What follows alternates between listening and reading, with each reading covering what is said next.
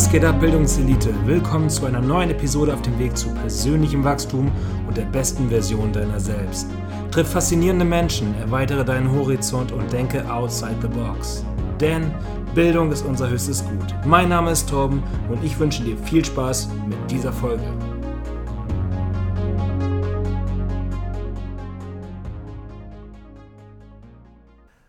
Was geht ab, Bildungselite? Herzlich willkommen zurück nach dieser, nennen wir es einmal, Sommerpause.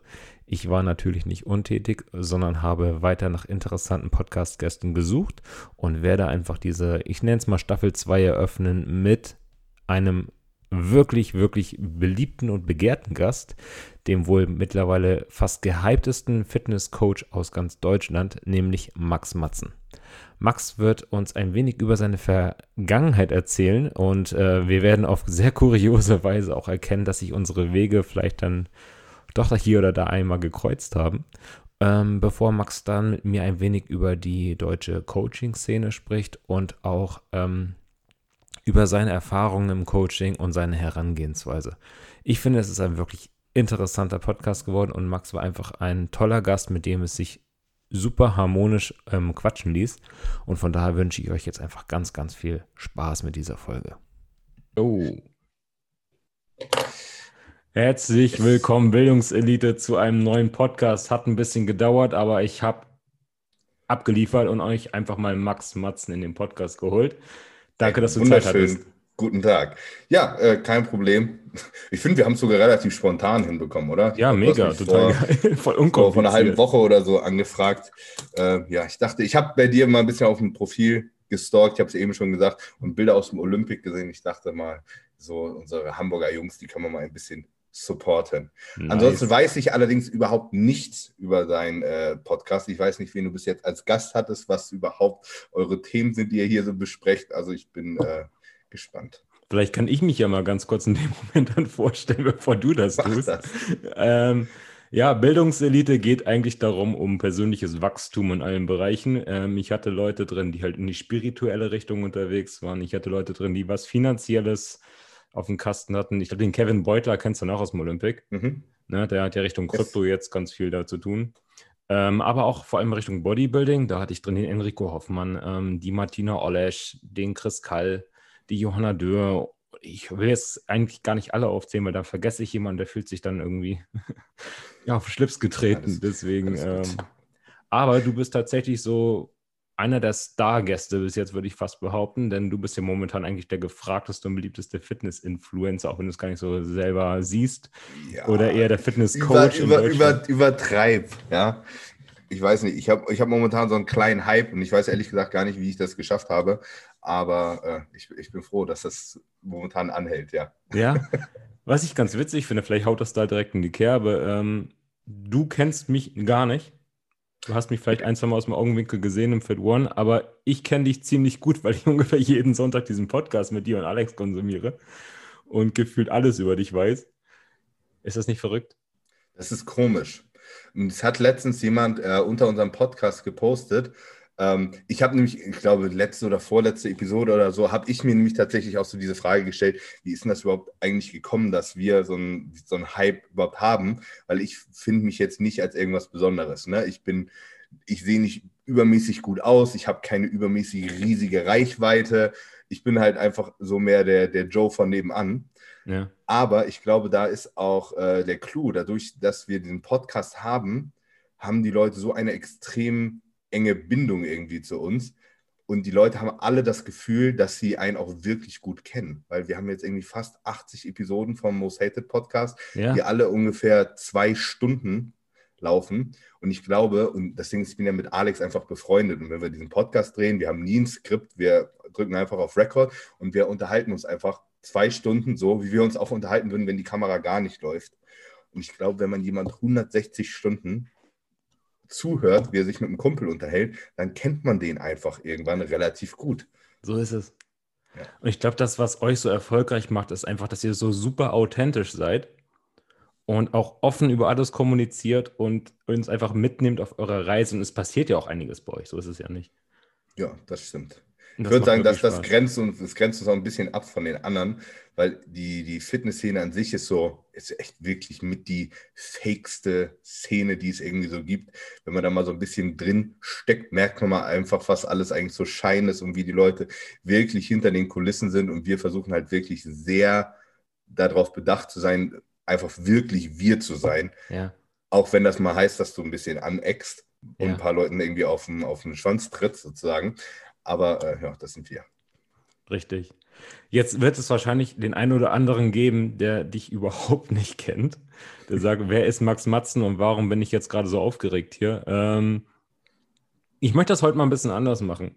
Dadurch, dass ich jetzt ja glaube, dich ein wenig zu kennen, möchte ich nicht, dass du dich vorstellst, sondern ich habe jetzt einfach mal so ein paar Statements rausgeboxt, die vielleicht, also wo ich nicht hundertprozentig sicher bin, ob die stimmen. Mhm. Und äh, du darfst mir einfach mal sagen, ganz kurz und knapp, jo, das ist, das stimmt oder nö, das ist komplett falsch. Und ähm, wenn du noch zwei, drei Wörter dazu sagen willst, darfst du das tun. Also kannst aber auch genauso sagen, ähm, Lüge oder Wahrheit. Also das, das finde ich gut. Mal gucken, was quasi von meiner Persönlichkeit eigentlich tatsächlich so hängen geblieben ist, wie, wie die Leute mich so als Außenstehender sehen. Finde ich gut. Mach mal, hau raus. Okay, also ich fange mal ein bisschen früher bei dir an, nämlich in deiner Schulzeit. Ich würde jetzt einfach mal behaupten, Max, in deiner Schulzeit warst du eher faul und desinteressiert an der Schule. Das, jein. So, also ich war immer ein guter Schüler tatsächlich. Das wäre meine nächste äh, Statement gewesen. Mein nächstes Statement ist, du warst trotzdem ein guter Schüler. Richtig, so, genau. Ich war, ich war schon, also ich war immer ein guter Schüler, aber es gab echt so ganz harte Dinge, die mich einfach nicht gejuckt haben. Und ich bin immer schon so ein Freund vom irgendwie so vom geringsten Widerstand gewesen. Ne? Ich habe irgendwie so gesehen, okay, das ist so das Minimum, was ich machen muss, um da irgendwie durchzurutschen. Warum zur Hölle soll ich denn mehr machen? Ich bin ja nicht bescheuert.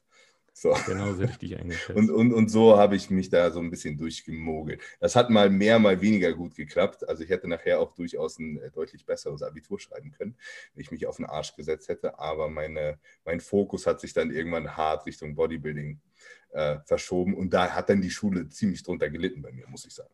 Da direkt mal eine Frage. Was war dein liebstes Schulfach? Liebstes Schulfach? Ähm Oh, ich glaube, was ganz Unpopuläres. Ich glaube tatsächlich Latein. Ach Gott, okay, hätte ich nicht gedacht. Ja. Ich hätte jetzt gedacht, so Bio liegt, oder sowas. Und ich glaube tatsächlich, das lag daran, weil ich einfach unser Lehrer sehr mochte, mit ja. dem gut klargekommen bin. Ich auch so, so früher erst so Deutsch und Deutsch-Grammatik und sowas. Das hat mir voll gelegen, was alle Leute gehasst haben. Ja. Das, fand ich, das fand ich richtig gut.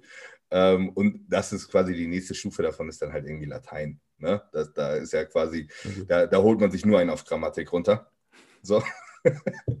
ähm, was, wo ich so gar nicht Bock drauf hatte, war tatsächlich so Chemie und äh, Mathe und sowas. Also das, wo jetzt eher so mein Interesse ja, liegt. Ich gerade sagen. Ähm, das ich habe ich gehasst in der Schule. Verrückt. Wo du jetzt gerade sagst, es lag am Lehrer. Also ich bin auch Lehrer mhm. und mich würde einfach mal interessieren, was hat diesen Lehrer so besonders gemacht? schwierig. Ist erstmal ein Lehrer gewesen, den ich, glaube ich, seit der fünften Klasse hatte. Also der hat mich quasi seit der fünften Klasse bis zur zwölften Klasse hat der mich äh, verfolgt sozusagen. Ne? Und ähm, weiß ich nicht, der war mir einfach sehr sympathisch, hatte mal alles lustig rübergebracht und man hatte zudem auch einfach irgendwie so einen persönlichen Draht. Wenn der was anderes unterrichtet hätte, hätte ich äh, wahrscheinlich was anderes gut gefunden. Okay. Bin, bin ich ganz ehrlich. Gut zu wissen. Nehme ich mal mit. Ja, also Nächstes Statement. Man hat als Lehrer schon da schon, schon eine, eine, äh, Verantwortung, die man trägt. Absolut. Safe. Klar. So, nächstes Statement, das hast du eigentlich schon fast, fast beantwortet, aber du hast bereits im Schulalter mit dem Bodybuilding angefangen. Mhm. Gut. Richtig. Ähm, die Ernährung war damals besser als heute. ja, safe. safe. Damals wahrscheinlich noch mit Tupperdose in der Schule und jetzt äh, regelt Smiley, richtig? Ja, jetzt, jetzt regelt Smileys. Jetzt sind die Prioritäten ein bisschen anders, aber ähm, ja, das ging bei mir relativ flott. Also ich habe relativ schnell so den Zugang zum Bodybuilding gefunden und dann ist das auch ziemlich schnell, ziemlich so extrem ausgeartet. Aber ich sage mal, das war sehr wichtig. Ich würde das heute nicht mehr so machen, aber äh, ich, die, die Erfahrungen, die ich damals gesammelt habe, waren schon ultra wichtig, auch für alles, was ich jetzt mache. Mhm. Ja. Okay. Dein Weg hatte ich dann damals aber auch, wäre schon fast das nächste Statement, ins Olympic Hamburg geführt, richtig? Genau, ich meine erste Wettkampfvorbereitung ähm, oder irgendwann habe ich mir halt in den Kopf gesetzt, eine Wettkampfvorbereitung zu machen, beziehungsweise die, diesen Gedanken, Wettkämpfe zu machen, habe ich mir ganz schnell schon in den Kopf gesetzt. Ich war aber auch sehr realistisch und habe mich noch überhaupt nicht da gesehen. Und als ich quasi an diesem Punkt da angelangt bin, wo ich dachte, jetzt können wir mal auf die Bühne, war quasi mein erster Step Googles. Ne? Ich habe damit in Wedel gewohnt, ne? also ein bisschen außerhalb Witzig. von Hamburg. Da Kommst unterrichte ich. Wo, wo denn? Am Johann Rist. Ja, da hab, war, bin ich zur Schule gegangen. Nein! Dann bin ich jetzt Lehrer an deiner alten Schule. Was zur Hölle? Herr Becker, gibt's den noch? Ja, Tag jetzt Bäcker noch. Ja. Andreas. Ich mal, ja, ich stelle mal schöne Grüße. Das mache ich. Ich, ich wette, der weiß auch, wer ich bin. Ja. Ah, Dirk hast du wahrscheinlich auch gehabt in deiner Laufbahn, ne? Der ist ja auch schon ewig da. Denn Dirk, wie heißt der mit Nachnamen? Oliver. Ach Gott, ja. Ja, der hat mich, der hatte, glaube ich, mal kurz Mathe oder so. Ja, genau. Okay, Ja. wow. What the fuck? Das, das ist aber wirklich mal ein Zufall jetzt hier. Ja, Mann. Ja, lustig. Ich Krass. bin noch erst seit letzten Sommer da an der Schule und auch seit dem Zeitpunkt nach Hamburg gezogen, aber verrückt. Witzig, krass. Okay. Äh, wo Ja, waren wir stehen geblieben? Äh, Wettkampf-Bodybuilding. Genau. Und dann, ich, ich glaube, ich habe einfach nur wirklich gegoogelt, so nach dem Motto, Wettkampfstudio, irgendwie in Hamburg. Mhm. Und da ist mir zuerst das, ich glaube, Sportstudio Hamburg hieß es damals. Ähm, und das wurde dann quasi, den habe ich dann angeschrieben. Den Mario damals vom Sportstudio Hamburg, der hat mir nie geantwortet. Und die äh, zweite Anlaufadresse war dann irgendwie das Olympic in Hamburg. Da habe ich nur angerufen. Da gab es irgendwie eine relativ äh, flotte Antwort so am Telefon. Da wurde man irgendwie so kurz abgespeist. habe ich gedacht, na gut, fährst du da halt mal vorbei. Bin dann da vorbeigefahren. Du kennst Klaus, ne? Ja. wie Klaus so ist. Ne? Immer so, immer irgendwie so grummelig. Und ich bin da, ich, geil- geile Szene. Ich bin da hingefahren, ne? hatte meine Ernährungspläne, meine Trainingspläne, alles ins feinste Detail schon rausgearbeitet und so weiter. Hab ihm das dann so gezeigt. Er guckt da so gefühlt zehn Sekunden drauf, so, ja, siehst gut aus, kannst du weitermachen, ist mir eigentlich scheißegal, kannst auch Cuba Libre saufen, Hauptsache siehst vernünftig aus. Das so, ja, super. Da bin ich jetzt hier gelandet, habe dann gleich irgendwie für zwei Jahre einen Vertrag im Olympic unterschrieben, obwohl ich da nie trainiert habe, weil ich zu Ja. dem Zeitpunkt ja in Wedel gewohnt habe. Ähm, und dann fing quasi auch relativ zügig meine erste Wettkampfvorbereitung damals mit äh, Klaus an. Wo hast du in Wedel trainiert? Äh, Im Powerhouse im- oder? Nee, im Powerhouse habe ich nicht trainiert. Da bin ich tatsächlich, habe ich noch nie einen Fuß reingesetzt.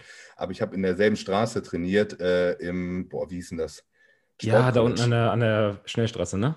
Genau. Kleiner Ich glaube, das gibt es inzwischen nicht mehr. Doch, die, die, ich glaube, es gibt sogar noch.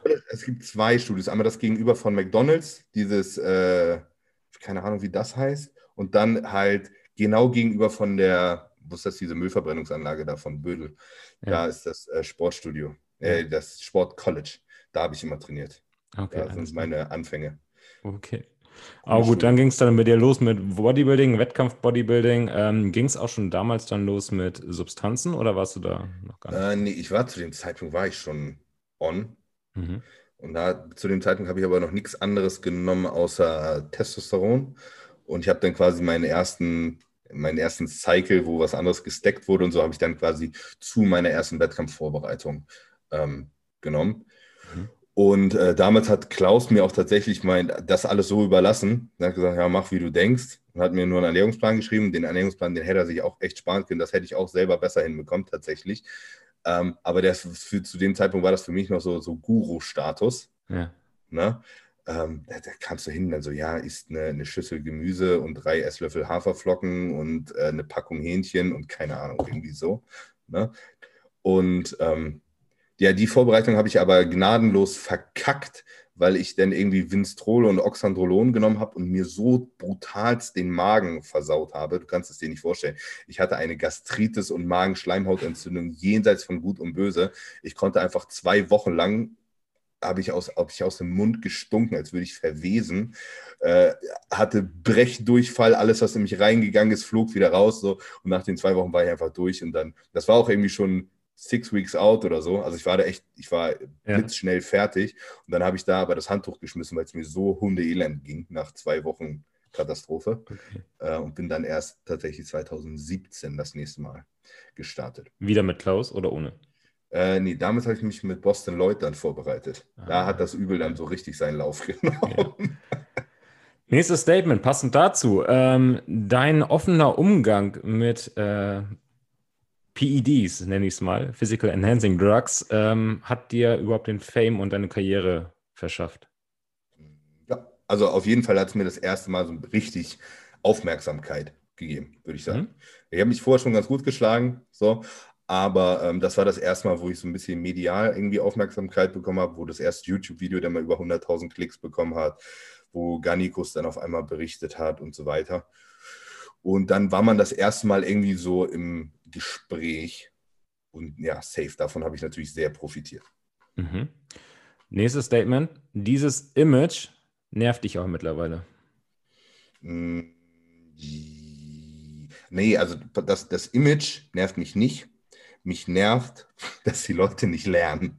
So, mich, mich nervt, dass ich immer wieder genau dieselben Scheißfragen beantworten muss, die ich wirklich schon hunderttausend Mal beantwortet habe. Ähm, prinzipiell ist das schon ein Thema, was mich interessiert, ist aber von allen Dingen, die im Bodybuilding wichtig sind, inzwischen das Thema, was mich fast am wenigsten interessiert. Trotzdem verstehe ich natürlich, dass das äh, für viele es ist halt trotzdem immer noch, obwohl inzwischen ja sehr viele Leute drüber reden, ist immer noch das Thema, wo am meisten Missinformationen irgendwie so herrschen. Deswegen äh, sehe ich das schon mit als meinen Auftrag, da weiter drüber zu reden und die Leute aufzuklären und äh, da auch meine Späßchen drüber zu machen. Und das, das finde ich alles cool. Mich nervt aber, dass die Leute hart lernresistent sind. Ja. Das nervt mich. Du siehst es dann wirklich als Aufklärungsauftrag und nicht irgendwie als Mittel, um dich selber zu bereichern? ja, mich selber zu bereichern. Nee, das, das eine führt zum anderen. Ne? Ja. Aber ich, ich glaube, niemand ist wirklich erfolgreich, wenn er den Gedanken hat, er macht das jetzt, um Geld zu verdienen. Das funktioniert in keinem Bereich. Also entweder machst du was, weil es dir Spaß macht. Es werden auch alle Leute, die mich schon viel länger kennen, als ich YouTube mache, werden, schon, werden mir schon immer bestätigen können, ich bin schon immer derjenige gewesen, der immer über PEDs geredet hat und der Nerd war und sich eingelesen hat und sei es früher Forenzeiten und so. Also den Ruf, den ich jetzt auf einmal irgendwie in der Fitnessszene habe, den hatte ich vorher im Kleinkreis aber schon ganz mhm. genauso. Ne? Mhm. Ich war schon immer der Freak, der alles selber mal ausprobiert hat und so weiter. Ja. Ähm, da hat sich nicht viel geändert, nur die, der Rahmen hat sich verändert. Ja. Und äh, ich würde das auch machen, wenn ich nicht einen Cent damit verdienen würde. 100 Prozent. Ja, und in deinem Image, ich glaube, das wandelt sich auch gerade ganz, ganz stark. Vor allem halt mit deinem Mosete Podcast, auch die letzten Folgen, die ich übrigens super stark finde und auch ein bisschen schade finde, dass ich in die heutige noch nicht reingehört habe. Heute, ähm, Heute so Rücken. Ja, richtig. Ich habe da richtig Bock drauf, weil ich mich auch viel mit zum Beispiel ähm, oh, Mountain Dog, jetzt komme ich gerade nicht auf John Meadows. John Meadows, danke, John Meadows oder auch mit ähm, Hypertrophy Coach und sowas auseinandersetze, weil einfach das ist, das ist, was mich richtig catchen interessiert. Und ich glaube, da bist auch du das, wo die meisten Leute noch am, irgendwie am meisten lernen können. Ja. Ich, ich finde, das ist so ein Paradoxon. Alle Leute, ich sehe das ja schon, wenn ich nur Coaching-Anfragen habe, ja, ja, was die Leute interessiert, ist, die wollen Stoffplan haben. So, und die Leute, die zu mir kommen und Stoffplan haben wollen, sind zu 99 Prozent die Leute, wo ich genau weiß, Stoff ist für dich echt ungefähr das Uninteressanteste. Wir sollten uns mal deine Ernährung und dein Training angucken. Ja. Ich finde, Ernährung kann man sich noch relativ schnell so die, die Basics aneignen, dass man relativ schnell so mit 95 Prozent fahren kann. Das geht schnell. Komischerweise haben aber alle Leute das Gefühl, ihr Training wäre perfekt. Dass ja. irgendwie kein Mensch würde von sich behaupten, er trainiert irgendwie schlecht. Und die Realität sieht aber ganz anders aus. Ja. Wirklich. So. Leute, hört euch wirklich mal den Podcast von Max an und äh, Alex. Ihr habt die letzten zwei Wochen auch noch richtig viel lernen können, obwohl ich mich schon sehr lange damit beschäftige. Und jedes Training, was ich in den letzten zwei, drei Monaten gemacht habe, habe ich gefühlt irgendwo noch mal ein Prozent rausholen können bei jeder Übung. Das macht so viel aus. Ja. Und das ist auch das, was mich selber einfach momentan noch am meisten interessiert, weil auch ich da noch am meisten irgendwie lerne für mich selber. Mhm. So. Und also mir, mir ist dieser Lernaspekt im Bodybuilding das hat mir schon immer genauso viel Spaß gemacht wie so das Ausführen. Ich glaube, es gibt einfach Leute, bei denen ist das so und bei denen, es gibt Leute, bei denen ist das nicht so. Man muss überhaupt keinen Bock haben, sich Wissen anzueignen, um guter Bodybuilder zu sein. Man kann auch einfach nur Plan XY verfolgen und nachher aussehen wie Mr. Olympia. Das, das kann durchaus funktionieren. Aber äh, für, für mich hat quasi der, die Hintergründe haben mir immer selber genauso viel Spaß gemacht wie nachher die Umsetzung. Was wahrscheinlich auch ein Grund ist, warum ich so viel experimentiert habe und so, mhm. weil ich schon, schon neugierig bin. Ja. Und gerade wenn das noch keiner irgendwie gemacht hat, ja, dann erst recht so. Ne? Da muss das ja mal einer ausprobieren, die Scheiße. Mhm. Zum Coaching will ich nachher nochmal in einem größeren Teil kommen, weil das das ist, was mich am meisten interessiert und wo du auch gerne noch ein bisschen über deinen Ansatz erzählen kannst. Ich hätte jetzt noch so ein paar persönliche Statements, die können wir noch ganz schnell ab, abklappern, damit die Leute auch dich nochmal persönlich ein bisschen besser kennenlernen. Ähm, und da würde ich einfach mal direkt einsteigen. Ähm, du würdest gerne noch einmal auf die Bühne. Ja, ich würde sehr, sehr gerne auf die Bühne. Ähm, ist, ist aber, aber zeitlich gar nicht drin. Momentan ist es überhaupt nicht machbar. Und das finde ich auch gar nicht schlimm. Das, da kommen dann immer die Leute und so, ja, warum machst du das nicht und so. Momentan sind einfach andere Sachen wichtiger. Ich bin aber im Herzen noch voll Bodybuilder, aber ich, äh, ich opfere gerade nicht die anderen Dinge, nur damit ich meinen Bodybuilding-Autismus leben kann. Das ist auch gut so. Das kann ich auch später noch machen. Profikarriere, das habe ich, hab ich abgehakt. Mhm. Das ist irgendwie eine brotlose Kunst. So, ich hätte jetzt die letzten fünf Jahre meines Lebens opfern können und nichts anderes machen außer Bodybuilding, dann hätte ich jetzt vielleicht auch so eine Pro-Card und wäre ein, ein viertklassiger Profi. So, und dann wäre es das auch irgendwie gewesen. Den Weg hätte ich auch gehen können. Ich bin aber froh, dass ich es nicht gemacht habe, ehrlich mhm. gesagt. Hättest vielleicht auch noch ein bisschen mehr experimentieren müssen, keine Ahnung. Aber ja, trotz deiner Experimentierfreude. Gibt es noch kaputter, als ich jetzt ja. schon bin. Trotz deiner Experimentierfreude gibt es Grenzen. Klar. Ja, also kein, kein Mensch möchte nachher zehn Jahre früher sterben, als das müsste, ne? Obwohl diese Einstellung hat sich gleich bei dir auch erst entwickelt. Ne? Also ich würde jetzt nächstes Statement, je älter du wirst, desto wichtiger wird dir auch die Gesundheit. Hast recht. Doch, das stimmt. Da habe ich, äh, hab ich früher habe ich da drauf geschissen. Das stimmt. Das, das entwickelt sich, je älter man wird.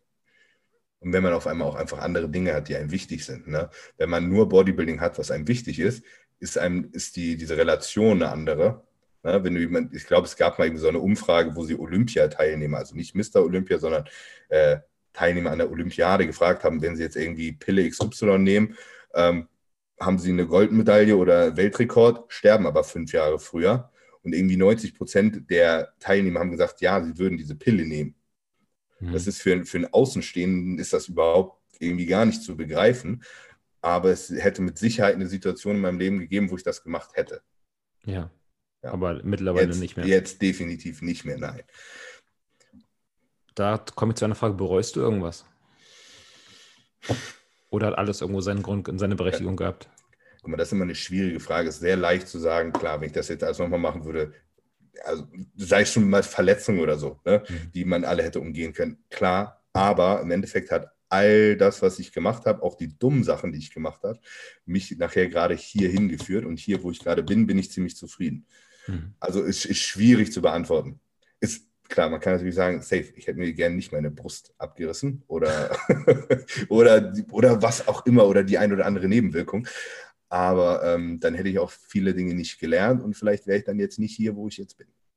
Also wahrscheinlich würde ich nichts ändern. Ja. Gut, dann nochmal äh, Jogger und eigene Shirts tragen sich prima in Kombination mit einer Rolex. Korrekt? Ja, definitiv. Gut. Ähm, das Coaching ist zwar deine Leidenschaft, aber nicht mehr deine größte Einnahmequelle.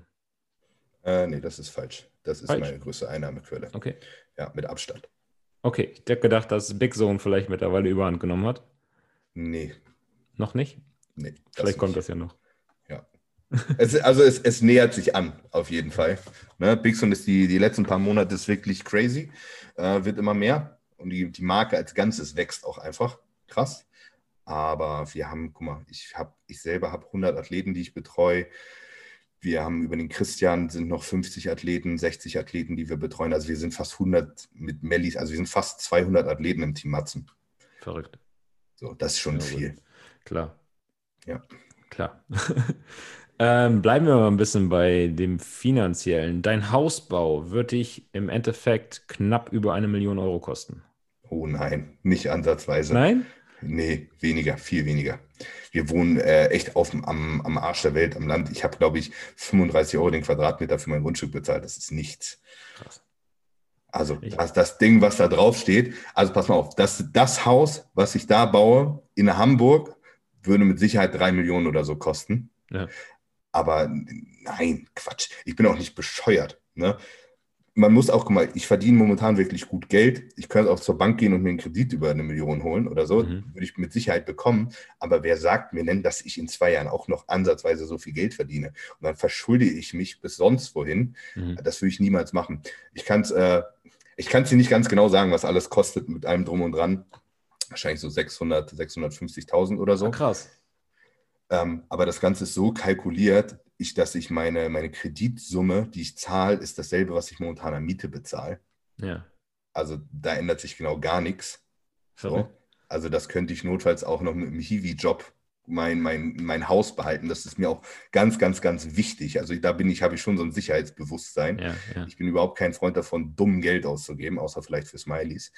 Ähm, Und äh, Rest habe ich im Endeffekt quasi über Sonderzahlung geregelt. So nach dem Motto, wenn es wirklich gut läuft, kann ich da auch viel Geld in meinen Kredit reinbuttern. Und wenn nicht, habe ich da auch kein Problem mit. Dann bezahle ich das Ding ganz entspannt ab. Aber ich komme auf jeden Fall nicht in äh, finanzielle Nöte, wenn es mal nicht so gut läuft. Krass. Das Irre ist, ein Kumpel von mir hat sich gerade in äh, Schnelsen eine Neubauwohnung angeguckt. Vier Zimmer, knapp über 100 Quadratmeter. Und er hätte die Million geknackt damit. Ja. Vier Zimmer Wohnung. Und für mich ist es so, also ich finde es richtig gut, außerhalb zu wohnen. Also je mehr Ruhe ich habe, desto besser für mich. Äh, je mehr Natur ich um mich herum habe, umso besser finde ich das. Und äh, in Hamburg, wie gesagt, in so einem Grundstück, kauft man in Hamburg 3000 Quadratmeter Grundstück, was kostet ich das? Ja, das ist äh, völlig unrealistisch. Plus Halle und alles, was auf dem Grundstück. Ja, also auf, auf gar keinen Fall. Das hätte ich auch niemals gemacht. Wir haben uns ja Häuser im Umkreis angeguckt, mhm. teilweise für 500.000, 600.000. Und dann waren das teilweise so Bruchbuden ich meine, Immobilienpreise sind auch wahnsinnig hoch momentan. Ja. Aber irgendwie eine halbe Million ist eine halbe Million. Wer, ich gebe doch keine halbe Million aus für ein Haus, mit dem ich nachher eigentlich nicht zufrieden bin. Das sehe ich so gar nicht ein. Mhm. Also nein, ähm, okay. so teuer ist das Ding doch nicht. Dann aber nochmal ein Statement. Im Prinzip würdest du aber eigentlich auch gerne auswandern. Mm, irgendwann mit Sicherheit, ja. Momentan schaut es so aus, wenn, also solange es Urmel noch gibt, bleiben wir auf jeden Fall hier. Ähm, aber ich sehe mich auf jeden Fall irgendwann vielleicht in zehn Jahren nicht mehr in Deutschland. Mhm. Und jetzt das letzte persönliche Statement, was ich habe, was ähm, auch zu Urmel passt. Der liegt übrigens da gerade im Hintergrund für die Leute, die zuschauen. ähm, du würdest all dein Vermögen und deinen Ruhm und deinen Erfolg geben, dafür, dass Urmel 100 Jahre länger leben könnte. Klar. Ich glaube, das wird aber auch jeder Hundebesitzer. Okay. Ja, Finde ich schön und macht dich auch nochmal schön sympathisch jetzt gerade. Ja, aber das, ich, ich glaube, das ist ziemlich normal. Ne? Das, das, ist, finde ich, das ist das Beschissenste, dass Hunde nicht so alt werden wie wir. Ja, war ja gerade letzte nicht Woche würde, rei würde, rei würde, reichen, wenn er so alt wird wie ich. Aber, ja. Also 30. Okay. Ja, war ja letzte Woche gerade sehr traurig mit äh, dem Hund von Matthias. Mit Amino, ja. Das ist eine ja. fiese Nummer, aber ich finde, das hat sehr gezeigt, was Matthias eigentlich für ein Mensch ist. Ja. Ich hoffe, das hat man dem einen oder anderen ein bisschen die Augen geöffnet und vielleicht mal über sich selber nachdenken lassen. Ja, ist traurig, äh, was da gerade abgegangen ist, auch wo Matthias da reingezogen worden ist in der letzten Zeit.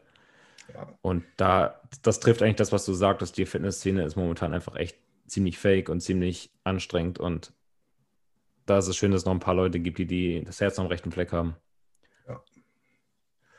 Gut, jetzt aber der eigentliche Grund, warum ich dich eingeladen habe, Max, und das ist nämlich äh, dein Coaching.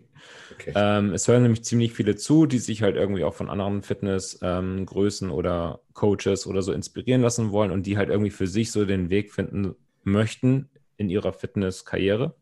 Und äh, du hast es ja tatsächlich innerhalb der letzten zwei Jahre geschafft, zu einem der gefragtesten Coaches zu werden. Du hast gerade erzählt, ihr habt knapp 200 Athleten im Team du bist tatsächlich auch in der komfortablen Lage zu sagen, ja, ich kann jetzt gerade keinen Athleten mehr aufnehmen oder ich delegiere das an andere Athleten. Und ähm, ich würd, mich würde einfach interessieren, wie du es geschafft hast, so ein erfolgreicher Coach zu werden, beziehungsweise wie deine Philosophie dahinter ist. Und äh, würde einfach mal mit der Frage beginnen, wie und wann hast du mit dem Coaching überhaupt begonnen?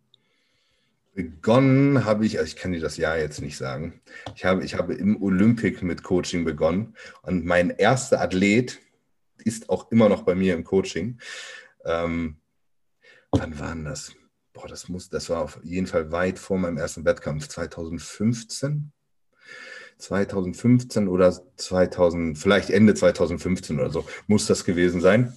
Und zwar, ähm, wie man das gemacht hat, ich war schon, habe immer schon so diesen Ruf mitgehabt, dass ich derjenige bin, der so der Bodybuilding-Nerd ist, der sich auch mit der Theorie auseinandersetzt.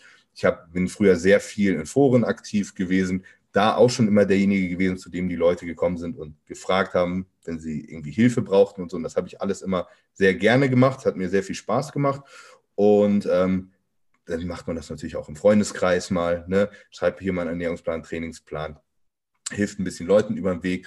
Und dann quasi, als ich angefangen habe, im Olympic zu trainieren, ähm, da habe ich auch, das war ganz witzig, war einfach eine Situation in der Umkleide, ne, hat mich jemand was gefragt. Ich glaube, es war damals, weil, weil er Akne hatte, ziemlich stark mhm. von äh, Testosteron. Dann habe ich ihm zwei, drei Tipps mitgegeben und dann kam der nach einem Monat, haben wir uns, haben wir uns wieder getroffen und äh, er konnte es, hat es geschafft, seinen Roacutan abzusetzen und trotzdem ist seine Akne weg gewesen und so weiter. Und er war wirklich unfassbar dankbar.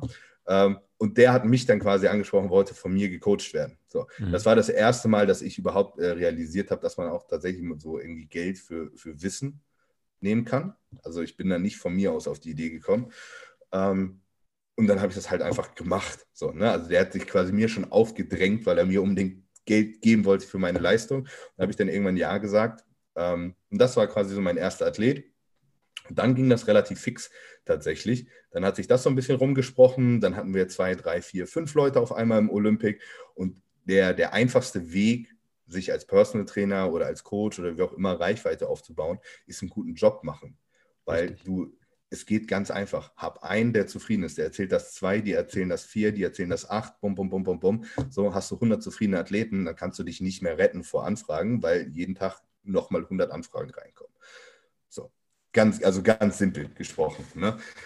Ähm, mach, mach mehr, als von dir verlangt wird am Anfang. Auf jeden Fall. Ne? Und hinterlass, mach den bestmöglichen Job, auch wenn du vielleicht am Anfang quasi unterbezahlt bist. Das mhm. zahlt sich hinten raus immer aus.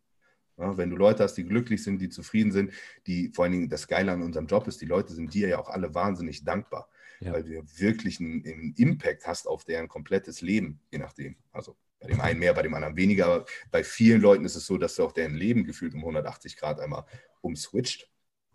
Ähm, ja, voll Faden verloren, aber so hat das Ganze angefangen. Mhm. Ähm, und dann lief das so neben dem Studium, nebenbei, wurden halt immer ein paar mehr Leute. Ne? Dann habe ich meinen eigenen Wettkampf, meinen ersten Wettkampf gemacht. Das hat mir ein bisschen Aufmerksamkeit gegeben. Dann kamen so die ersten Wettkämpfer, die ich angefangen habe vorzubereiten. Und das war alles immer noch so über Mund-zu-Mund-Propaganda. Ich konnte da schon gut von leben, bevor ich überhaupt YouTube gemacht habe, richtig? Ne? Mhm. Also das war schon so meine Haupteinnahmequelle. Und ähm, quasi mit meinem 2019, als ich meine Vorbereitung gemacht habe und dann mein erstes Video da richtig rausgehauen habe, wie, keine Ahnung, so viel Stoff nehme ich wirklich oder so, hieß das. Ja. Ne? Und ab dem Zeitpunkt ging das dann crazy los. Also man muss äh, dann ganz klar unterscheiden, woher die Leute kommen. A, kommen sie, weil sie von deiner Arbeit gehört haben und ähm, sehen, dass du einen guten Job machst. Das waren so die ersten Leute, die zu mir kommen. Und dann kam natürlich ein ganzer Schwall von Leuten, die äh, auch so sensationsgeil waren. Oh, das ist auf einmal der, der redet über Stoff, der hat anscheinend ein bisschen Ahnung von Stoff, bla bla bla.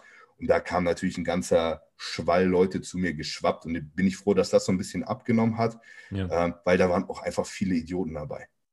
So, ja, die, die in dem irgendwie noch nie eine, genau, die einfach nur einen Stoffplan haben wollten. Und das habe ich aber auch ziemlich schnell klar gemacht, dass ich sowas einfach nicht mache. Also wenn jetzt jemand zu mir kommt, der will einen Stoffplan haben oder ein Coaching für Stoff, dann lehne ich den ab. Dann soll er ja. sich immer anders suchen.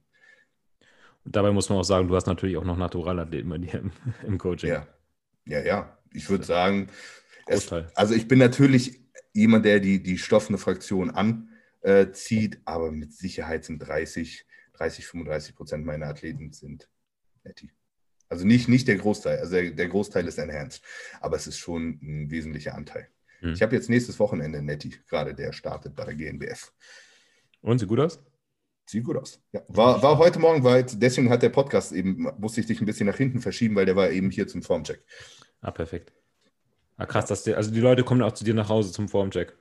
Ja, ab und an, ne? Klar, also viele Athleten, die wohnen ja am Arsch der Welt. Ne? Mhm. Ich habe Athleten in der Schweiz, ich habe Athleten in Luxemburg, ich habe sogar in Liechtenstein Athleten. Mhm. Ähm, die kommen natürlich mal nicht kurz ja, vorbei zum klar. Formcheck.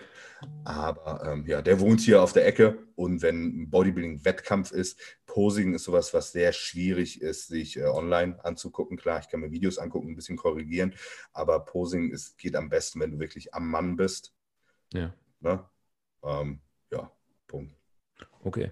Und wann war so der Zeitpunkt, dass du gesagt hast, jetzt ist das, übernimmt das Überhand und ich kann mein Studium oder meinen Job, was auch immer du gerade in dem Moment auch gemacht hast, abbrechen und mich darauf fokussieren? Das war so 2018, glaube ich. Mhm. Das war so nach meinem, nach irgendwann zwischen meinem, ja, guck mal, ich habe meinen Wettkampf 2017 gemacht, wo ich deutscher Vizemeister geworden bin. Und dann fing das ja mit YouTube bei mir so an. Genau, da war, da war die Situation bei mir die, ich habe im Fit One gearbeitet, habe mich da mit dem Chef ein bisschen in die Haare bekommen und bin da irgendwie so halb gekündigt worden, aber auch nicht richtig. Also ich habe nie eine Kündigung bekommen, aber ich musste auch irgendwie nicht mehr arbeiten und hing da irgendwie so in der Luft und habe dann eigentlich nur versucht, einen neuen Betrieb zu finden und mich währenddessen, solange ich gesucht habe, habe ich halt quasi YouTube und alles andere weiter vorangebracht. Und dann äh, ging das relativ schnell, dass ich gesagt habe, ganz ehrlich, scheiß auf dieses Studium. Also notfalls kann ich das auch, wenn es jetzt voll in die Hose geht, in sechs Jahren nochmal weiter studieren. Ne? Ähm, und dazu ist es einfach nicht gekommen. Mhm. Du hast schon gesagt, dass du deine Expertise eigentlich dadurch eingeeignet hast, dass du sehr viel gelesen hast, dass du Interesse daran hattest, dass du so der Nerd warst, in Anführungsstrichen, und in Foren dich auch informiert hast. Ähm, würdest du sagen, dass daher der Hauptteil deiner Ahnung oder deines Wissens kommt oder dass du von auch ehemaligen Coaches, wie zum Beispiel dem Klaus, wie dem Boston Lloyd oder auch so weiter profitiert hast? Ähm, sowohl als auch. Ne? Nachher ist alles immer eine, eine, eine Mischung. Ne? Alles wird in einen Pott geworfen. Und das, was ich immer sage, was, die, was den größten Unterschied macht, ist nachher entwickelt man eine Fähigkeit, gute von schlechten Informationen trennen zu können. Mhm wenn du jetzt als jemand, der gar keine Ahnung hast, den setzt du jetzt vor so einen, nimm mal Klaus. Ja, mhm. nehmen wir vor Klaus und Klaus erzählt dem zwei Stunden lang was über Stoff. Ne? Danach denkt der Typ, der quasi das unbeschriebene Blatt ist, der hat jetzt die Welt verstanden. Mhm. So. Weil ihm einfach sämtliche Informationen fehlen, um das eigentlich richtig äh, in Kontext einordnen zu können. So, das ist wie so, ein, wie so ein unbeschriebenes Blatt und da kommt von allen Seiten kommt da was rausgeworfen und irgendwann hast du so ein System, da durchzublicken und die Bausteine zueinander zu finden. Ähm, und ich würde sagen, mit Foren hat das schon gut angefangen, weil das war so das erste Mal, wo halt mehrere, wo nicht nur eine Person was erzählt hat. Eine Person kann mir sehr viel Scheiße erzählen. So, aber sobald du quasi in den Raum mit 100 Personen deine Scheiße reinwirfst, ja, wenn dir 99 Prozent der Leute ihren Senf dazu geben und dann äh, kommst du schon eher mal auf einen Konsens, Ne? Wenn sich 100 ja. Leute einig sind, ist die Wahrscheinlichkeit viel höher, dass das nicht so ein Quatsch ist, wie wenn eine, ein Guru da einfach was von sich hergibt. Ähm, heißt, Foren war schon ein guter, guter Start, um ähm, sich einige Sachen anzueignen. Aber auch so jetzt äh, retroperspektiv wird auch in Foren wird noch viel Müll erzählt, ja. der sich da irgendwie sehr, sehr hartnäckig hält. Und ähm, die, die Informationen, die man so frei zugänglich kriegt, zumindest so noch vor fünf, sechs Jahren, waren echt eher begrenzt. Ne? Heißt, man hat sich über die Foren angefangen, so ein Grundwissen anzueignen, auch schon so ein bisschen diese Fähigkeit angeeignet, dass man guten von schlechten Informationen trennen kann. So, und dann ist es, wie du gesagt hast, muss man anfangen, sich quasi an Leute zu wenden, die mehr wissen als man selber. Mhm.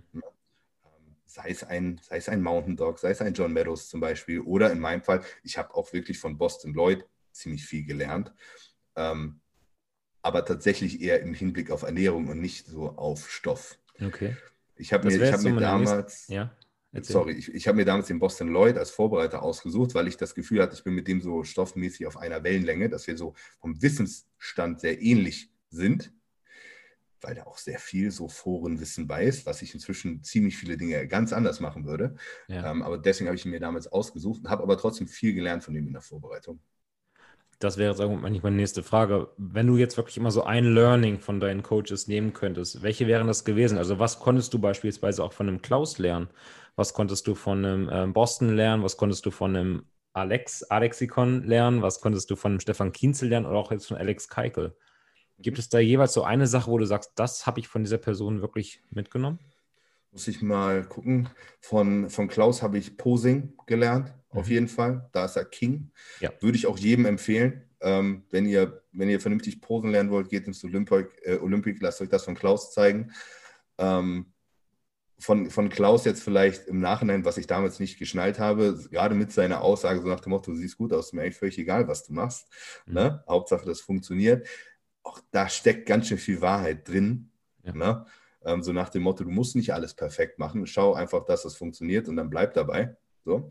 Ähm, ob, das, ob das jetzt seine Intention war, damit sei mal, sei mal dahingestellt, aber das könnte man davon mitnehmen.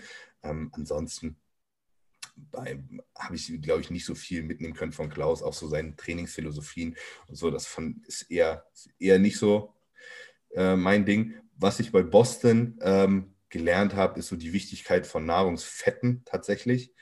Ähm, dass es nicht nur, nicht nur Kohlenhydrate und Eiweiß gibt, so, sondern äh, dass auch Fette auf jeden Fall sehr, sehr wichtig sind. Und natürlich schon habe ich ein paar Sachen bei ihm gelernt, was, was PEDs angeht, beziehungsweise einfach ein paar Sachen gemacht, die ich vorher selber so noch nie gemacht habe. Ähm, was was habe ich noch gelernt? Hm, von Alex tatsächlich 2019. Alex hat mir, glaube ich, ähm, die, die Wichtigkeit, was Verdauung angeht, sehr nahe gebracht. Ne? Und ähm, dass du dieses Schwarz-Weiß-Denken, gute, schlechte Kohlenhydrate, dass das ziemlich Quatsch ist, sondern äh, dass es halt auf viel mehr ankommt als auf den glykämischen Index, sondern auch einfach, wie verwertest du die Kohlenhydrate, ne? wie, wie fühlt sich dein Magen danach an, wie schnell sinkt dein Blutzucker wieder und so weiter. Das ist so eine Sache, die ich auf jeden Fall Alex zuzuschreiben habe. Mhm. Ähm, Alex Keikel, ja, muss ich ehrlich sagen, das, das war ziemlicher Reinfall. Ja, da, ja, da, da habe ich echt nicht so viel gelernt. Es hat auch echt eigentlich überhaupt nichts funktioniert von dem, was er von mir wollte. Trotz seinen 21 Seiten PDFs da? Ja, also genau, das, das, Alex ist so ein Typ, der super viel reden kann, ja. ohne dabei was zu sagen. Und was nützt dir die ganze Theorie, wenn die Praxis für den Arsch ist? Man kann sich mal bei Alex Keike, kann man sich jetzt zum Beispiel einfach mal seine Athleten angucken. Hm. Die sehen fast alle kacke aus. So. Ist nicht so ein gutes Zeichen. Ja, okay. Finde ich. Also vielleicht, wenn ich irgendwie ein medizinisches Problem hätte, wo mir keiner weiterhelfen kann, dann würde ich vielleicht mal zu ihm gehen. Aber ansonsten sehr, er ist einer, der Sachen extrem verkompliziert, die eigentlich mhm. sehr leicht sind. Er ist ein Theoretiker, ne? Genau. Und das dann, das nützt einem dann eigentlich auch nicht viel. Das ist so interessant. Das war auch der Grund, warum ich zu ihm gegangen bin, weil ich dachte, ich kann da noch so ein bisschen was lernen. Ja. Ähm, nur um dann schnell festzustellen, dass es eigentlich ziemlich viel Blabla ist, um nachher eigentlich dasselbe zu machen, was alle anderen auch machen, aber schlechter. Mhm. Ja. Und Stefan? Kienzel, kurz nur, ne? Ja, da, da war ich einen Tag. Das war. okay, dann lassen wir das. Da, da, da habe ich nicht viel gelernt. Stefan finde ich, äh, ich weiß, die Leute wollen momentan irgendwie, dass ich irgendwie so Beef mit Stefan habe, was ich einfach nicht habe. Keine Ahnung. Stefan äh, ist ein grundsolider Typ, ist basic. Ja. Was ich bei Stefan mag, ist halt, der bleibt seinen Prinzipien so extrem treu. Ne? Ähm, jetzt, jetzt, kann man, böse Zungen würden sagen, jeder hat bei ihm denselben Trainingsplan und denselben Ernährungsplan und denselben Stoffplan. So, verstehe ich schon. Aber warum haben denn bei ihm alle quasi denselben Plan? Weil das genau das ist, was das er für gut empfindet, ja. ähm, womit er die besten Erfolge gemacht hat. Also ja. da kann man ihm vielleicht ein bisschen mangelnde Individualität so vorwerfen, aber prinzipiell macht Stefan von sich aus eigentlich nur das, was er gut begründen kann, was auch einfach was okay ist. Mhm. Ne? Ähm, ja, Punkt. Okay. Ähm, würdest du denn Anders gefragt, was macht denn für dich so einen guten Coach aus? Denn ähm, ich habe so das Gefühl, dass gerade in Deutschland gute Coaches wirklich rar sind. Also wenn man mich jetzt irgendwie fragen würde, würden mir jetzt so an Top-Coaches vielleicht prinzipiell nur, ähm, ich sage jetzt mal zum Beispiel ein Du oder ein Manuel Bauer einfallen, wo ich sage, da äh, steckt vielleicht auch ein bisschen mehr dahinter. Ähm, klar, ich vergesse jetzt sicherlich einige, tut mir leid bitte. Aber ich habe so das Gefühl, dass es momentan auch so eine ähm, Bewegung dahin gibt, dass halt viele Athleten, die halt selber irgendwie gerade einfach irgendwie auf der Bühne standen, ähm, vielleicht neue Profi sind, vielleicht nur Elite-Pro sind oder die Profikarte jagen, jetzt irgendwie ihr Coachings anbieten. Die sind ja, auf der einen Seite halt die vielen Praktiker und dann hast du auf der anderen Seite aber auch so viele Theoretiker, wie zum Beispiel Alex Keikel, jetzt nicht in Deutschland. Meine Frage wäre jetzt halt, was macht einen guten Coach eigentlich deiner Meinung nach aus? Und also, gibt es solche guten Coaches in Deutschland? Also größte Fehlername ist jeder, dass nur weil ihr selber einmal auf die Bühne gegangen seid, dass ihr irgendwie eine Ahnung habt, wie ihr andere Leute vorbereitet. das, das ist der Grund. Jeder, der selber einmal gut aussah, geht irgendwie davon aus, der kriegt das auch bei allen anderen Leuten hin. Und in der Praxis sieht man dann, das ist nicht der Fall.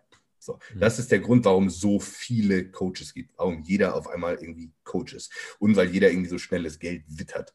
Mhm. Ne? Das, ist, das ist auf der einen Seite schon irgendwie verständlich. Ne? Bodybuilding ist auch ein teurer Sport und alle wollen Geld verdienen. Auf der anderen Seite finde ich das ein bisschen grob fahrlässig. Ähm, so. Also, was sind so Kriterien, die ein guter Coach erfüllen muss? Also, als allererstes müssen natürlich, das ist nämlich jetzt sind wir auf der Alex Keike Nummer, was nützt dir dein ganzes Wissen, wenn nachher das Ergebnis Müll ist? Ne? Also, vor allen Dingen muss erstmal das Ergebnis stimmen. Wenn deine Athleten nachher Müll aussehen, dann nützt dir das alles nichts. So, ne? Jetzt ist das Ding, es gibt natürlich sehr viele Wege, die zu einem hübschen Ergebnis führen. Und da gibt es schlaue und nicht so schlaue Wege. Äh, Punkt zwei ist, ähm, dass die Athleten gesund bleiben. Ne? Dass du einen Athlet hast, äh, dass du einen Vorbereiter hast, der sich darum kümmert, wie es seinen Athleten auch geht. Das ist extremst wichtig, weil im Bodybuilding kann man ultra viel einfach mit der Holzhammer-Methode machen, auf alles scheißen und dann ist ein Athlet innerhalb von fünf Jahren durch und dann kannst du ihn in die Tonne treten und vielleicht hat er sein restliches Leben gesundheitliche Probleme. So, ähm, das ist wichtig wer den Sport langfristig machen will, sollte sich jemand suchen, der auch Wert auf die Gesundheit legt. 100 Pro. Und dann sind natürlich Sachen einfach wie, also natürlich muss ein grundsätzliches Verständnis und Wissen da sein, einfach um sehr individuell auf verschiedene Situationen eingehen zu können, weil eben nicht jeder gleich ist. So, also dieses, dieses Grundwissen muss auf jeden Fall vorhanden sein. Das muss nicht so bis ins kleinste Detail vorhanden sein. Es muss auch nicht jeder ganz so in der Materie drinstecken wie ich, um guter Coach zu sein. Das sage ich gar nicht. Aber äh, es ist auf jeden Fall von Vorteil. Und ähm, was ist noch wichtig? Das ist natürlich schwierig, wenn man anfängt, aber Erfahrung ist auch ganz, ganz wichtig. Ja. Ne? Also je mehr Leute ich vorbereite, ich lerne in jeder Vorbereitung immer noch was. So, keine Ahnung, wie, wie viele Leute habe ich vorbereitet? 50 Leute auf die Bühne gestellt, so 60, 70 Leute und trotzdem lernst du mit jeder Vorbereitung immer noch was dazu. Ne? Und ähm, das, das ist eine Sache, die kann dir, und diese Erfahrung, die du sammelst, die musst du auch richtig interpretieren können. Das ist, glaube ich, das Problem. Du hast so, auf der einen Seite hast du natürlich Oldschool-Coaches, die machen das seit 30 Jahren, die haben natürlich einen Haufen Erfahrung, so, denen fehlt aber teilweise das Wissen, um diese Erfahrung richtig zuzuordnen können um da eigentlich die richtigen Schlüsse draus zu ziehen. Und dann wird derselbe Quatsch 20 Jahre lang gemacht, mit der, quasi mit der falschen Begründung. Ähm, das sehe ich sehr, sehr oft. Also ja, ich, ich labe viel um den Heißbrei. Im Endeffekt muss alles drum zusammenkommen. Es muss auch das Persönliche zwischen Athlet und Coach muss auch passen. Wenn du mit deinem Coach nicht klarkommst, viel Spaß. Wollte ich gerade fast sagen, ja. Das ist ja. schon fast mit das Wichtigste, dass du auf dieser persönlichen Ebene irgendwie auch klickst. Ja, das muss auch wichtig. Also Erfahrung muss zusammenkommen, das nötige Wissen muss zusammenkommen, ähm, die Praxis muss nachher auch passen, das Ergebnis ist safe wichtig, Gesundheit ist wichtig mhm. und, das, und die persönliche Ebene muss auch stimmen. Mhm. Ja, jetzt haben wir ja doch schon einige Coaches. Ich glaube, ich habe gerade eben ein paar vergessen. Zum Beispiel, glaube Chris macht auch einen ganz ordentlichen Job. Dann haben wir noch einen Voivod, der auch mal Klasseathleten hinstellt. Also wir haben doch schon ein paar mehrere in Deutschland. So soll es jetzt nicht geklungen haben. Aber mir fehlt es irgendwie so ein bisschen hier, dass wir mal so einen Coach haben, wie zum Beispiel einen äh, John Meadows, wie zum Beispiel einen Hypertrophy-Coach, einen Joe Bennett, wie, ähm, gut, über Chad Nichols weiß mir jetzt nicht besonders viel. Der haut wahrscheinlich auch ordentlich rein, aber der stellt seine Athleten auch immer in Topform auf die Bühne warum haben wir das in Deutschland noch nicht erreicht und warum haben wir solche Charaktere drüben in Amerika zum Beispiel? Ich glaube, weil die Deutschen einfach zu festgefahren sind. Die, die sträuben sich sehr oft einfach vor Neuem. Es ist auch so, guck mal, ganz viele Coaches, ja, das ist das, was ich vorhin angesprochen habe. 90 Prozent der Wettkampfvorbereiter, die schreiben dir nicht mal einen Trainingsplan. Ja. Da kriegst du einen Ernährungsplan und einen Stoffplan und das ist die Wettkampfvorbereitung. So, da wird doch irgendwie gefühlt 50 Prozent der Gleichung wird außen vor gelassen. Liegt vielleicht einfach daran, dass die, die meisten Coaches auch einfach gar keine Ahnung von Training tatsächlich haben. Mhm. Weil da wird dann so trainiert, wie vor 20 Jahren irgendwie trainiert wurde. Ja, das passt schon. So, und wenn du nicht wächst, nehmen wir noch ein bisschen mehr Deka. Ja, ähm, und dann wird da irgendwie kompensiert. Aber damit irgendwelche Monster gezüchtet werden, muss das schon alles zusammenkommen. Richtig. Und damit man auch an den Schwachstellen arbeiten kann. Safe.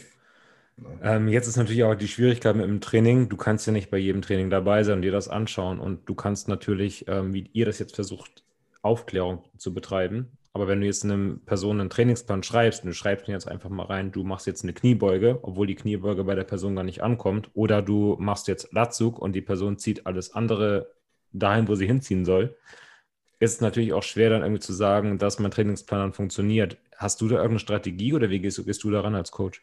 Ja, wir, wir leben ja zum Glück in einem Multimedia-Zeitalter, äh, in dem man auch jeder ein Handy mit Kamera hat. Und äh, ich lasse mir tatsächlich von meinen Athleten, von fast allen Athleten, ihre Trainings filmen und schicken. Ihre Topsätze. Das heißt, du kriegst jede Woche 100 Trainings zugeschickt? Wahrscheinlich nein, nicht. Also nein, Quatsch. ne? Also wenn es passt und eine Ausführung passt, dann muss er mir das nicht jede Woche schicken. Ja. ja? Ähm, in, der, in der Praxis sieht es so aus, gerade, gerade du hast ja nie einen Athleten, bei dem alles eine Schwachstelle ist. Ne? Alles eine ja. Schwachstelle wäre alles eine Stärke. So, ne? Aber keine Ahnung. Wir haben jetzt einen Athleten XY, der hat Bomben, Brust und Arme und Schulter, Beine, alles gut, aber einen Scheißrücken. So, ne? Dem würde ich einen Trainingsplan schreiben, sagen, so, mach alles so weiter, wie ist, gut, schick mir mal bitte dein komplettes Rückentraining. Jede Übung, Topsatz, Backoff-Satz, gucke ich mir mal einmal im Detail an. Weil erfahrungsgemäß, wenn jemand eine Schwachstelle hat, liegt das zu 95 Prozent wirklich am Training. Ja. So, dass die, die richtigen Fasern einfach gar nicht getroffen werden. Ne, dass dann irgendeine Schwäche, äh, irgendeine Stärke quasi übernimmt, ne, dann die Mechanik von irgendwelchen Übungen quasi so abgeändert wird, dass halt die stärkere Muskulatur übernimmt und so weiter. Und äh, aber das sind Sachen, die man sehr gut eigentlich über Video kontrollieren kann. Ne? Mhm. Ansonsten sind meine Athleten immer angehalten, bei mir mal vorbeizukommen zum Personal Training. Ich habe noch nicht einen Athleten gehabt, tatsächlich, ich habe noch nicht einen Athleten gehabt, der aus dem Personal Training gegangen ist und nicht das Gefühl hatte, dass er jetzt was gelernt hat. Mhm. Ähm, selbst wenn die schon doppelt so lange trainieren, wie ich selber trainiere, hat man immer noch das, oder also es sind natürlich Leute, die sich so verschließen und so neunmal klug sind, ne? die kommen aber auch meistens nicht so wirklich weit. Ne? Wenn es die letzten zehn Jahre nicht funktioniert hat, wird es die nächsten zehn Jahre wahrscheinlich auch nicht funktionieren. Ähm, aber die Leute, die quasi lernbereit sind, die lernen auch immer was. Wie ist denn generell deine Herangehensweise? Das hast du gerade schon gesagt, Topsatz, Backoff-Satz. Du arbeitest also wahrscheinlich in der Regel noch nach dem Hit-Prinzip oder ist es wirklich sehr bei dir so individuell, dass du sagst, ähm, ich schaue mir die Person an, frage, wie sie trainiert hat und wenn ich sehe, bei dem hat jetzt das Volumentraining gut geklappt, dann bleiben wir auch dabei. Ich pass auf, ich mag Hit-Training, weil es so schön simpel ist. Ne? Ja. Du kannst jemandem, also nicht jeder hat den Skill, einen Satz ins Muskelversagen zu trainieren, ja, aber prinzipiell ist es sehr leicht, jemandem beizubringen, das war jetzt wirklich die letzte Wiederholung. Ne? Und dann wird das Ganze quantifizierbar, messbar und man kann äh, Progress viel besser festhalten, als wenn man jetzt mit jemandem anfängt, mit einer RPE-Skala zu arbeiten und äh, sein Volumen irgendwie, du weißt, was ich meine. Ja. So. Heißt, ähm, was Training angeht und was, was mir in meiner Trainingslaufbahn einfach die besten Erfolge beschert hat, ist wirklich ein relativ niedrig volumiges Training. Das muss jetzt kein klassisches HIT-Training sein. Ähm, ich fange meistens mit den Athleten, je nachdem, ob wir Aufbau, Diät sind, wo der Stand ist, fange ich meistens mit einem klassischen HIT-Training an, mit einem niedrigen Volumen, mit einer moderaten Frequenz. Und dann gucke ich mir das Ganze erstmal an. Wie sieht es aus? Machen wir von Woche zu Woche Progress? Kommt die Regeneration hinterher? und so weiter. Und von da justiere ich dann meistens. Ne? Ähm, durch, ich habe durchaus, ich habe eben gerade einen ähm, Trainingsplan für jemanden geschrieben, der schon sehr fortgeschritten ist in der Classic Physik, der ähm, einfach ein paar Schwachstellen hat. Ne? Der läuft bei mir nicht mit dem Dreiersplit durch die Gegend. Da brauchen mhm. wir mehr Aufmerksamkeit für einen Beinburger, der braucht einen separaten Tag, der braucht einen separaten Rückentag und so weiter. Ähm, dann dann geht es auf einmal in höhere Splits. Je höher wir von den Kalorien sind, äh, umso mehr wird metabolisches Training Faktor. Ne? Dass einfach auch Glykogen-Superkompensation bewusst im Training und ähm, sarkoplasmatische Hypertrophie im Training mehr Faktor spielt. Ähm, das ist was, wenn du mit jemandem hart in der Diät bist, auf 2000 Kalorien, viel Spaß, den irgendwie 10 mal 10 trainieren zu lassen so, und sich davon auch noch bis zum nächsten Training zu regenerieren, wird nicht funktionieren. Also bei mir ist immer Minimalprinzip, ich fange unten an, was Volumen und Frequenz angeht, schaue mir das Ganze an, regenerativ und gehe dann hoch. So. Ja. Einige Leute, das Ding ist, Training ist ja auch eine ganz, wenn du in, der, in deiner Seifenblase lebst und bei allem ist alles super und funktioniert gut, ist klar aber jeder Mensch ist unterschiedlich. Ne? Der eine hat die Verletzung, kann deswegen einige Sachen nicht machen, teilweise auch einfach keine schweren Lasten bewegen und so weiter. Ähm, und so, so ergibt sich so ein Trainingsplan. Es gibt da keinen One-Fits-All-Approach. Es gibt immer einen Ansatzpunkt, wo man anfängt und von da muss man dann quasi das Training aufbauen. Ne? Ja. Also ja, ich würde sagen, ein Großteil meiner Athleten trainiert äh, in einem hit-lastigen Training, Wie gesagt, nicht, nicht komplett alles Top-Backoffsatz-Hit. Ähm, ich habe aber auch einige Athleten, die wirklich äh, ziemlich hohes Volumen feuern und damit prima klarkommen. Also, ja. Mhm. Da ich weiß, dass deine Zeit etwas begrenzt ist, vielleicht noch ein, zwei Worte zur Ernährung, damit ich da weiß, wie du da rangehst. Ähm, du hast gerade mhm. gesagt, bei Boston hast du gelernt, ähm, auch die Fette ein bisschen mehr zu würdigen. Was bedeutet das mhm. jetzt für deine Ernährungsherangehensweise? Äh, Wo würdest du Fette einstreuen? Wie sieht so ein typischer Ernährungsplan Blueprint-mäßig jetzt aus, ohne individuell zu werden? Blueprint-mäßig, also mir sind, mir sind ein paar Sachen wichtig, dass wir erstmal relativ nährstoffdichte Lebensmittel äh, im Plan integrieren, seien es Volleier. Also ich, ich kann dir auch meine Ernährungspläne sehen fast alle ähnlich aus, mhm. weil es einfach ein paar Dinge gibt, die ich sehr gerne immer integriere bei fast allen Leuten.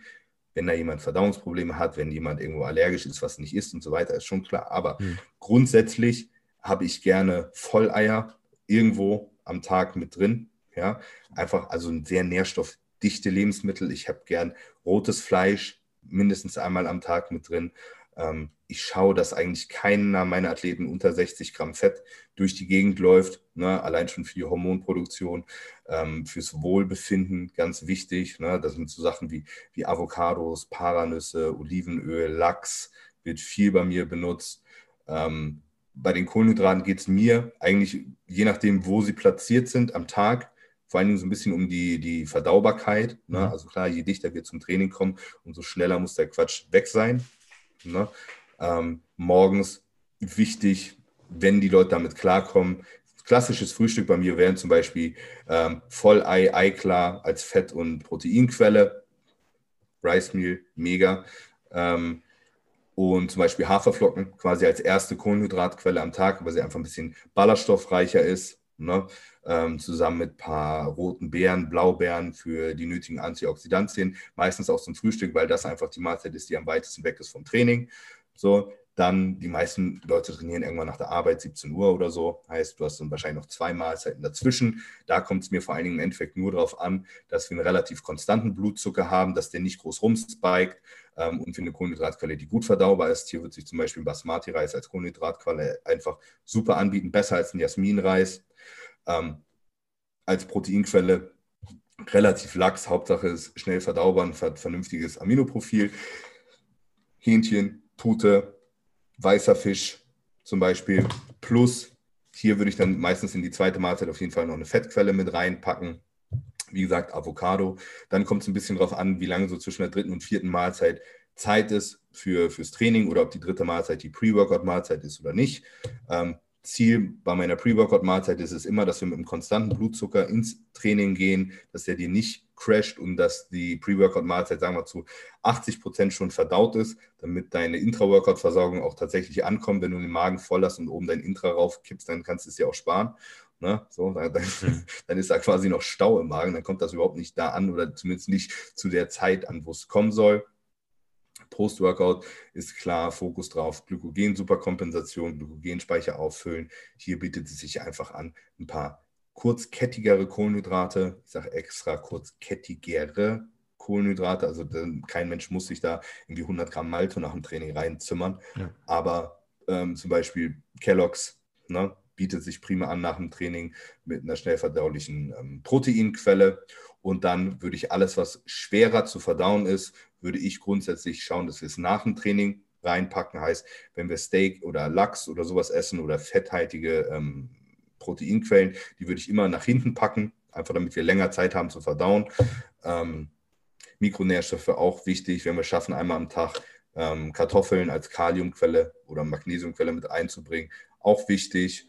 Und ähm, was auch eine, eine, wichtige Sache ist, ich habe bei fast allen Athleten Milchprodukte in irgendeiner Form mit drin, weil ich festgestellt habe über die Jahre, dass Leute, die sehr, sehr lange auf Milchprodukte verzichten, irgendwann entweder eine, eine Laktose oder so eine Milchalbumin-Intoleranz ähm, bekommen. Ja. Ich weiß nicht, ob es dafür äh, wissenschaftlich eine Grundlage gibt, aber äh, die, die meisten Bodybuilder werden mir das wahrscheinlich unterschreiben können. Nach so einer 16 Wochen Wettkampfdiät, wo quasi nur clean gegessen wird, zerreißt dir jedes Cheat Meal, sei es nur eine Pizza mit Käse, dein, dein Verdauungstrakt. Und wenn man das in Maßen drin lässt, passiert das später nicht. Heißt, so eine letzte Mahlzeit vom Schlafen Ich bin kein Riesenfreund von Magerquark oder Skier oder so. Ähm, Caseinanteile sind wahnsinnig hoch. Ähm, und es ist so vom Milieu her sehr sauer, wird sehr schwierig, langsam verdaut. Was ich da viel lieber benutze, ist so ein griechischer, griechischer Joghurt. Joghurt. Ja. Finde ich super. Ist auch ähm, von, von den Milchbakterien, von, von den Probiotika viel besser als ein Magerquark. Ähm, Kohlen, äh, Fettquelle abends noch zum Schlafen. Wie gesagt, Paranüsse bin ich ein äh, großer Fan von, gerade in der Diät. Ein relativ hoher Selenanteil noch mit drin ist für die Schilddrüse. Und ja, Gemüse haben, Gemüse haben wir nicht groß angesprochen. Aber das sind so, du, du, siehst, das, das ist so meine Philosophie, was Ernährung angeht. Ne? Klar, der eine trainiert morgens nüchtern, der andere trainiert nach der zweiten Mahlzeit, wie auch immer. Das verschiebt sich schon. Der eine kann das nicht ab, der andere das nicht. Aber das sind so grundsätzlich Sachen, die ich gerne in meine Ernährung einfach integriere, ähm, auf die ich sehr viel Wert lege. Und das spiegelt sich schon in all meinen Ernährungsplänen wieder. Hm. Klar, solange es funktioniert, macht es ja auch Sinn. Das mit Milchprodukten kann ich übrigens bestätigen. Wir haben ja, ähm, also meine Freundin und ich, den, ähm, die Wettkampfvorbereitung auch bei Klaus damals gemacht. Und du kennst es ja bei Klaus, fünf Lebensmittel und dann Go, go for it, 18 Wochen. Und äh, ich habe mich schmerzhaft wieder an Milchprodukte rangewagt und es auch geschafft irgendwann. Und äh, bei meiner Freundin ist die Laktoseintoleranz oder was auch immer das jetzt ist, geblieben. Da ja. geht gar nichts mehr. Mit Weizen ist das auch so ein Ding. Ja. Äh, wenn du ewig lang keinen Weizen isst, irgendwann kannst du das nicht mehr ab. Ich, ich weiß nicht, wieso das so ist. Es wird irgendwas mit deinem Mikrobiom zu tun haben, dass sich da Bakterien äh, umstellen. Safe wird es da irgendwo eine, eine, rationale Begründung für geben können. Aber das ist einfach so meine Erfahrung, die ich gemacht habe. Und deswegen, ich habe auch Athleten, ne, die haben einmal am Tag, ähm, ist da irgendwo ein Toast mit in der Ernährung. Ne? Mhm. Wenn du Weizen gut abkannst, ist das erstmal per se nur eine schnell verdauliche Kohlenhydratquelle. Völlig okay. Korrekt. Ja. Super, Max. Ähm, ich habe deine Stunde jetzt, glaube ich, schon fast überstrapaziert. Alles Von daher würde ich einfach nochmal äh, dir die Möglichkeit geben, zu sagen, wenn jetzt Leute zugehört haben und gesagt haben, Mensch, Max, Max Matzen, das klingt gut, das klingt interessant, ähm, wie können sie sich bei dir melden und welche Kriterien müssten sie überhaupt erfüllen, damit du noch Platz für sie hast? Also grundsätzlich Kriterien, die man erfüllen muss, um bei uns irgendwie ins Team aufgenommen zu werden, ist relativ simpel. Mir ist völlig egal, was für einen Trainingsstand ihr habt, ja, wie ihr ausseht, ob ihr Männlein oder Weiblein und dick und dünn und viel Muskeln oder nicht habt. Das einzige Kriterium, was mir persönlich wirklich wichtig ist, wo ich jetzt über die Jahre einfach immer mehr Wert drauf gelegt habe, ist, dass die Leute tatsächlich ambitioniert sind, auch was zu ändern. Ja, wo ich so keine Leute, keinen Bock drauf habe, sind so, so diese Zeitverschwender ne? ähm, die dann ankommen und dann haben sie an allem was rumzunörgeln und nachher wird eigentlich nichts davon gemacht so und nach einem Monat hörst du von denen nichts mehr. So, dafür ist mir meine Zeit einfach zu schade. Hm. Ich meine, ich habe regelmäßig Leute ohne Scheiß, das ist, das ist halt völlig behindert, ne? die kommen zu mir, bezahlen mich für ein Jahr im Voraus und schaffen es teilweise nicht mal, ihren Fragebogen auszufüllen. Daran scheitert es manchmal schon. Ja? Und die melden sich nie wieder und das ist nicht nur einmal vorgekommen, das ist wirklich öfter vorgekommen, dann scheitert es quasi schon an der ersten Hürde, wo sie selber was machen müssen. Ja? Aber bezahlt ist nicht geschissen. Ja, ja das, das Alter ist bezahlt. So. Lieblingskunden. Das, dann, das, dann nicht, das ist dann nicht mein Problem. Aber da sieht man das schon. Die Leute denken, sie bezahlen einen Coach und der macht dann für sie. Ne? Ja. So, so, funktioniert das nicht. Ich sage, was du machen musst und du musst das dann auch machen. Ne? Ja. Also ich kann, dir, ich kann dir keine Arbeit abnehmen, ich kann dir nicht in den Arsch treten. Das mache ich auch zum Beispiel nicht. Ne? Nee. Einige gehen davon aus, dass mein, mein Job ist, ein Motivator zu sein. Es ist mir scheißegal. Wenn du meinst, du musst nicht ins Training gehen, dann geh halt nicht ins Training, aber dann jaul auch nicht rum nachher. So, Oder sei wenigstens ehrlich genug und sag mir, ich habe jetzt einmal reingeschissen und zweimal nicht ja, diese Woche. Auch, auch, auch das, das ist, so ein, ist wirklich so ein Paradoxon. Ne? Ich meine, es passiert regelmäßig, dass Leute mal cheaten, auch in der Wettkampfvorbereitung und so. Und ich sehe das immer. Ich sehe es ja. wirklich immer. Ne? Und oft ist es so, dass 60 Prozent, 70 Prozent der Leute das versuchen dann irgendwie unter den Tisch fallen zu lassen und nicht sagen. Weil die dann entweder denken, dass ich es nicht mitkriege oder B, dass ich dann irgendwie sauer reagiere oder so mir, mir ist es völlig Latte. Ihr könnt auch jeden Tag Pizza essen. Ist mir wirklich vollkommen egal. Aber ich muss es wissen, weil sonst kann ich damit überhaupt nicht arbeiten. Ähm, so, aber um es einmal festzuhalten, wenn ihr mich, uns äh, kontaktieren wollt fürs Coaching, dann am besten per Mail direkt an coaching.team-matzen.de. Ansonsten könnt ihr mir natürlich gerne bei Instagram folgen, mir bei Instagram schreiben oder auch dem Team Matzen-Kanal bei Instagram folgen. Mhm. Falls ihr euch die E-Mail-Adresse nicht melden konntet und nicht zurückspülen könnt, da steht sie auch überall. Ich werde sie ähm, auch, glaube ich, nochmal in die Show Notes hauen. Kannst du machen. Ähm, ja, ansonsten solltet ihr mitbekommen haben, was so Kriterien sind, die wichtig sind bei einem Coach, falls ihr euch anderweitig orientieren wollt. Immer gucken, was haben die so vorzuweisen? Sind deren Athleten auch gesund? Schreiben die auch tatsächlich Trainingspläne? Ähm, ja. Und ansonsten kann man dich unterstützen auf Big Zone mit Max 10, korrekt? Genau. genau. Man kann dich Max. unterstützen auf The Most Hated. Genau. Wir haben, äh, wir haben einen eigenen Shop uh, themosthated.de. Da kann man mein Merchandise kaufen und uh, kriegt man auch den Podcast-Merchandise. Und wir haben auch noch ein paar andere Athleten bei uns im Shop, sei es der Erdem, Chris Kall, William und so weiter. Ähm, Alex, wir sind alle bei The Most Hated. Gut, ansonsten, ja, es gibt noch ganz viele andere Sachen, Planet Meet und hast du nicht gesehen, wo ihr Max unterstützen könnt. Aber wie gesagt, am besten, am besten lasst ihr mir einfach ein, äh, ein Abo bei Instagram da. Da geht sowieso am meisten ab. Ich mache zwar auch ab und an mal YouTube-Videos, ne? also irgendwie ein, zweimal die Woche kommt da schon was auf meinem YouTube-Kanal online, aber ich würde sagen, äh, der, der Hauptteil äh, spielt sich irgendwie auf Instagram ab. Da kriegt man mich auch immer am schnellsten zu fassen. Ja. Also da auf jeden Fall mal ein Abo da lassen. Ansonsten äh, bedanke ich mich auch bei dir recht herzlich. Ich bedanke mich bei dir für deine für, Zeit. Ja, sehr ähm, gerne. Wenn du noch eine Sekunde drin bleiben könntest, würde ich mich sehr freuen. Aber ich verabschiede mich jetzt schon mal bei den Zuhörern und Zuhörern. Vielen Dank, dass ihr dabei wart. Ich weiß, es war ein bisschen Pause, aber es geht jetzt ein bisschen regelmäßiger voran. Und äh, ich glaube, mit Max Matzen haben wir dann einen super geilen Wiedereinstieg gefunden. Also vielen, vielen Dank, Max. Und äh, wir schnacken gleich noch. Macht's gut. Ciao. Macht's gut. Ciao.